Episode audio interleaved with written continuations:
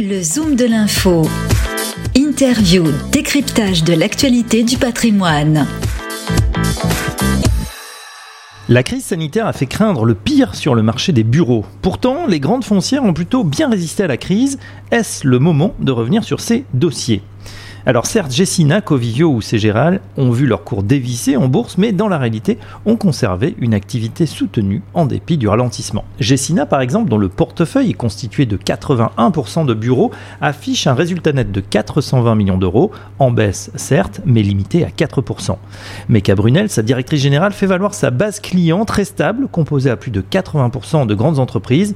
Mieux encore, la société dispose en moyenne de près de 6 années jusqu'à l'expiration des baux. Pour Covivio, la baisse est plus marquée à moins 15% sur l'année, de son résultat net récurrent à 315 millions d'euros. Le patrimoine de la foncière se compose de 60% de bureaux en France, Italie et Allemagne, mais la foncière subit surtout les conséquences de son exposition hôtelière en Europe et au Royaume-Uni. Le recul des flux touristiques et de l'activité d'affaires pèse sur les revenus. Pourtant, son directeur Christophe Kuhlmann précise que l'appétit des investisseurs pour le bureau est toujours là. Covivio a ainsi vendu pour près de 700 millions d'euros d'actifs avec des valeurs supérieures de 8% au-dessus des valeurs d'expertise de 2019. CGRL, quant à lui, possède 5 grands immeubles de bureaux basés à Paris et région parisienne et fait mieux que résister avec un résultat opérationnel en hausse de 5% en 2020 à 42 millions d'euros.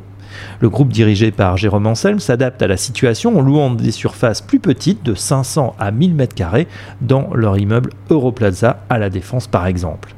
Pour les actionnaires, les dividendes des foncières sont au rendez-vous. 4,01€ pour ICAD, 6,2% de rendement. 3,60€ pour Covivio, 5,7% de rendement. Et 5,30€ pour Gessina, 4,7% de rendement. Alors faut-il revenir sur les foncières?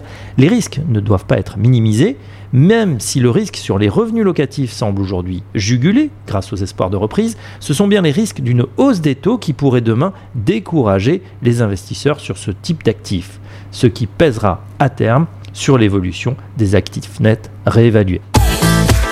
Le Zoom de l'info du patrimoine, une émission à réécouter et télécharger sur radio-patrimoine.fr, l'application mobile Radio Patrimoine et tous les agrégateurs de podcasts.